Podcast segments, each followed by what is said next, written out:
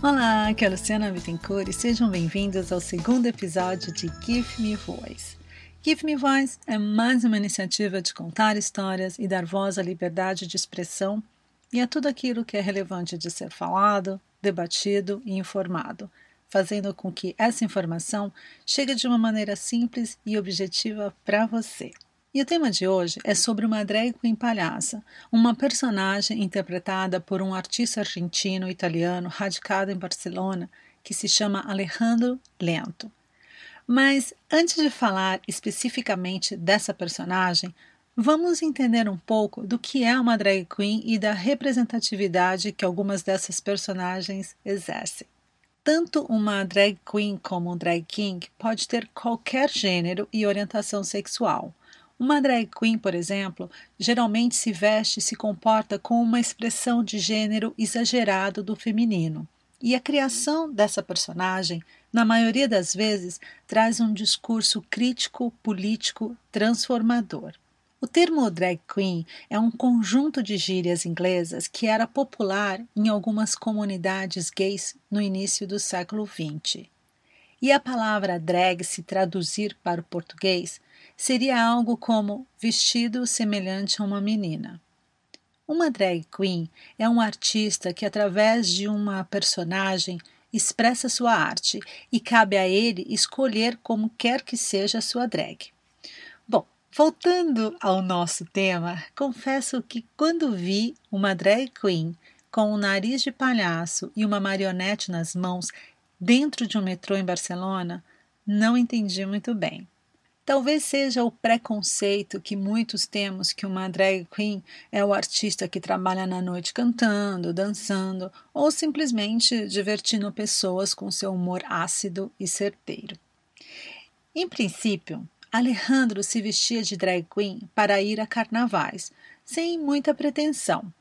Porém, suas personagens eram, na grande maioria das vezes, baseadas em personagens infantis. Usava perucas enormes, como se fosse um grande algodão doce de cores rosas e azul claras. Uma certa vez, vestido de fada azul, se deparou com uma menininha que olhava para sua personagem como se estivesse de verdade vendo uma fada. Ele ficou tão encantado com a reação dela que teve mais certeza que estava no caminho certo. Ele acredita que foi escolhido pelas crianças, que sua personagem agradava o suficiente para que ele pudesse seguir nesse caminho. Ele resolveu fazer um curso de palhaço e já no primeiro dia decidiu que sua drag seria uma palhaça.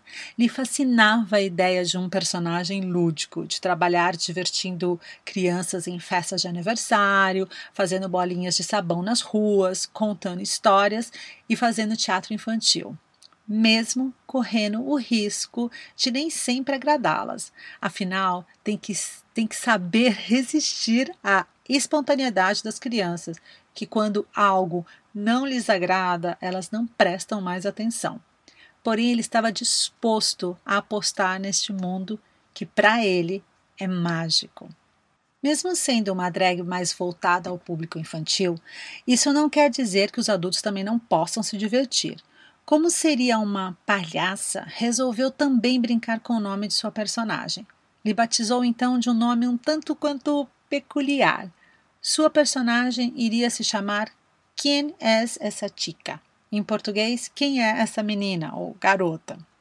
A ideia dele era que quando alguém lhe perguntasse seu nome, ele respondesse com uma pergunta, e isso se tornaria uma forma divertida de brincar com as pessoas. Lógico que essa brincadeira talvez não funcionasse com as crianças. Então, ele uniu as iniciais de quem é essa tica e a abreviação do nome de seu personagem para as crianças é a palhaça Cat. Quando as crianças perguntam se ele é um menino ou uma menina, Alejandro tem uma forma muito própria e dele de responder essa pergunta, tanto que já foi motivo de inspiração a outras drag queen que fazem trabalhos parecidos com o dele. Ele acredita que fazer essa personagem não lhe faz menos homem e que um homem contar uma história desde o feminino não quer dizer que ele queira ser ou parecer uma mulher, mas retrata um olhar desde o feminino e que se vestir de drag queen faz parte da militância da diversidade.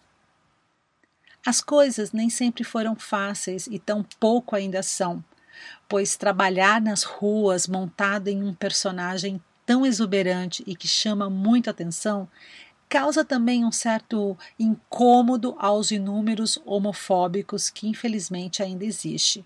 E com ele não foi diferente. Bom, essa história completa está disponível gratuitamente no nosso canal do Give Me Voice no YouTube, em formato de mini documentário. Lá você vai conhecer a personagem, quem é essa Tica, Alejandro, o artista que a interpreta, e um pouco do que ele já passou nas ruas da cidade e o que teve que fazer para não ser agredido. Mas o mais importante nessa história é a resistência. Estamos chegando ao final de mais um episódio e espero que vocês tenham gostado. A nossa novidade é que estamos preparando uma série de entrevistas onde traremos pessoas que são a representatividade do tema que iremos abordar, dando lugar de fala para que elas possam nos ajudar a entender melhor sobre o assunto abordado. E eu tenho certeza que vocês vão gostar muito. Então, continuem nos acompanhando e até a próxima!